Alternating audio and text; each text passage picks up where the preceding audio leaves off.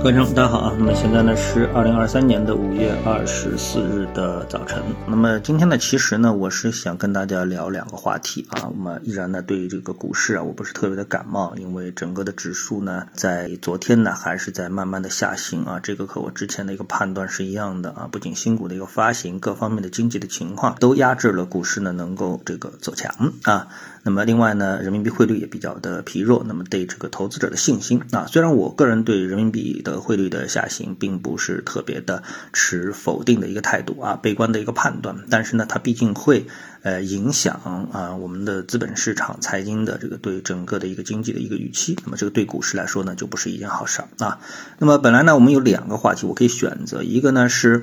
呃百度。啊，百度的这个搜索啊，它的一个市场占有率，那么大家印象当中呢，在中国，那全球我们不说啊，在中国，那百度应该是当之无愧的这个市场占有率的第一啊，呃，因为谷歌并不在我们的可以使用的范围，对吧？啊，但是呢，哎，今天呢有一则消息，我看到说百度啊已经滑到了第二名，那第一名是谁呢？第一名呢就是啊微软的那个 Bing。啊，因为呢，微软的这个 Bing 呢携手了 OpenAI 啊，然后呢是推出了它的一个人工智能的搜索，就是提升了它的 Bing 的这个档次啊，我们就说它的档次吧。那么使得呢更多的人呢是倾向于去使用 Bing，而不是呢去使用这个啊百度，所以呢造成了百度的市场占有率呢直接的下滑。那本来这件事情呢是可以啊大书特书，或者说是仔细的来说一说，但是呢由于对人工智能大家现在理解啊越来越深刻了，所以呢我们也就不多说了，只要给一个。点，我相信大家自己就能够品出啊，这个人工智能啊对我们的生活的一个影响，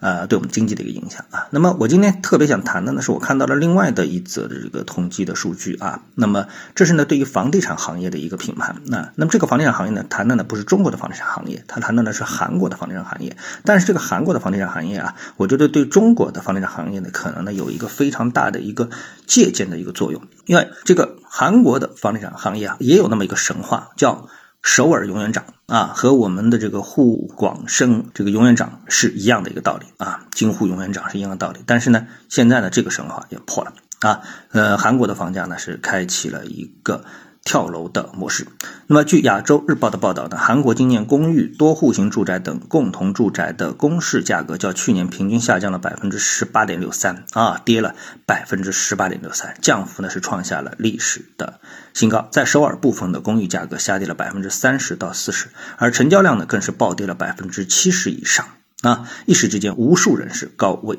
站岗，自此呢，这个韩国房价已经连续第十个一个月是下降，创下了那二零零八年金融危机以来的新的记录啊。那么，其实我们更关心的是原因啊，原因到底韩国的房价为什么会出现下跌啊？那第一当然是经济。啊，经济，那么这个经济呢，呃，跟进出口有关系。那我们知道，像韩国这样的一个小国啊，小国面积不大，人口不多，所以呢，但是呢，它是一个不折不扣的制造大国和外贸大国啊，出口额排到了全球第六。所以在这种情况下面，一旦啊这个顺逆差逆转，或者是出现下降，那么对于整个韩国的经济可以说打击是非常的致命啊，非常致命。然后呢，嗯，是这个原因就是人口崩盘。那韩国呢，有可能成为全球首个消失的国家。二零零六年啊，人口学家发出了这则预言啊，那它正在变为现实。那从二零二二年韩国公布的人口数据呢，可以看到韩国总的生育率下降到了零点七八啊，在经合组织国家排名倒数第一啊。这个零点七吧，那么绝对就是这个死的人比生的人要多啊，是这样的一个概念那。那么按照悲观的预期，韩国的总和的生育率恐怕在二零二五年呢会降到零点六一。那么一个国家啊，总的这个总和生育率达到二点一以上，才能保证世代更替的水平。现在呢，到了一以下，那么意味着总人口呢将不断的下降啊，这是人口。那你知道人口呢是房地产的长期的这个基础啊。好，那么第三大导火索呢是全球大加息。那这个大家都知道啊。那加息对房地产市场行行业的一个影响呢，其实呢是非常大的，就是因为你加息之后啊，除了你自己的本金之外，就首付之外，另外就是贷款。那你的贷款的利息啊就会非常的高，那这样的话呢，直接影响你的购买力，所以呢，这个呢，对房地产行业其实呢是非常致命的一个打击啊。那么现在但是没有办法啊，全部的国家除了中国之外，大部分的国家都只能跟着美国一起加息啊。好，另外呢。这个导火索呢，就是难以支撑的居民债务，就是这个居民啊负债太高，家庭的财富和房地产呢深度的捆绑，超过百分之七十的财富都集中在房子上啊，那么这个呢就呃影响了其他的一个消费。啊，当然了，也是房子已经卖的差不多了，已经没有人需要房子，这是非常重要的一个问题啊，还有包括其他的一些因素啊等等，包括像我们说卷啊，嗯，韩国可以说是全球最卷的国家，所以这些因素如果一一进行分析的话，在比照啊我们现在的。个情况可能很多人也